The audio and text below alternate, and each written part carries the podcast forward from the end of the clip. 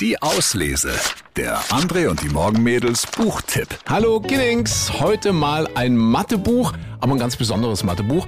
Mathe ohne Angst von Georg Burkhardt. Der Typ ist Nachhilfelehrer und möchte uns, möchte euch beweisen, dass Mathe eigentlich gar nicht so doof ist, wie immer alle denken. Für ihn hat die Zahlenlehre Schönheit und Eleganz und ist eigentlich sogar ganz einfach.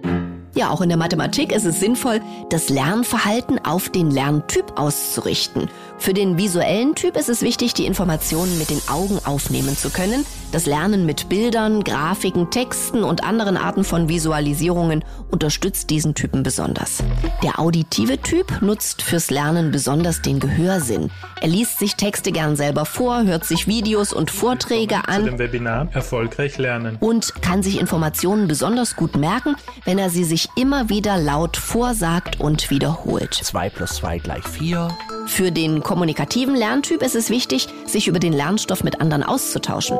Der motorische Typ, der braucht beim Lernen Bewegung. Für ihn ist es wichtig, dass er beim Lernen den ganzen Körper einsetzen kann.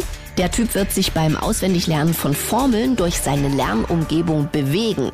Oder er nimmt einen Ball oder was ähnliches, um während des Lernprozesses ganz nebenbei damit zu spielen und zu hantieren. Wenn du weißt, welcher Lerntyp du bist, dann nutze diese Informationen für dich beim Lernen, auch in der Mathematik. Mathe ohne Angst, die besten Tricks, um das Mathe-Trauma zu überwinden und den Spaß an Zahlen zu wecken.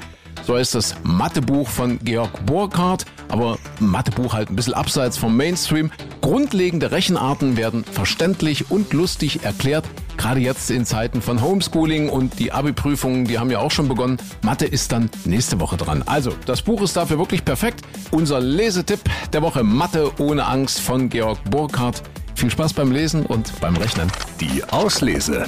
Den Podcast gern abonnieren. Überall, wo es Podcasts gibt.